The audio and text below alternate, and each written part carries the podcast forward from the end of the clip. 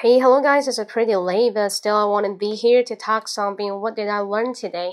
So today, like usual, I haven't drawn anything, still very busy. Keep on going busy with my business, especially put my logo. I want to tell you a good kind of news. This I made a banner. The made is made by the plastic and some kind of tool and material. I don't know how to say that. It's a kind of special tool. I put it this kind of logo, the banner on the wall my parents and all my relatives, my partner just doing it all with me. I feel so delighted. Really, thanks million I want to say to them. But on the other hand, you consider about yeah, this this goes like Kola English. I know Kola English is just a title. It's not for myself. It's for the whole group.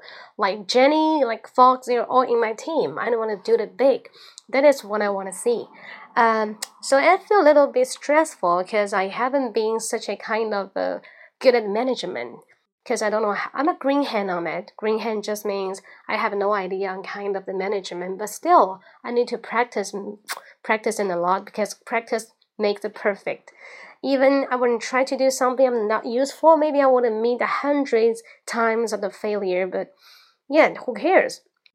I, I just paid in any shit. I, I don't pay in any shit. I just do myself and be myself like what I become a really successful because yeah I think I'm a really successful because not only because my English but also I just established my studio and I'm running it for about two years.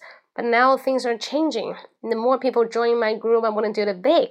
And I need to control kind of myself to refresh myself especially to make my routine, make my own schedules. I want to reschedule it and sleep early next time. But today I just want to say sorry to myself.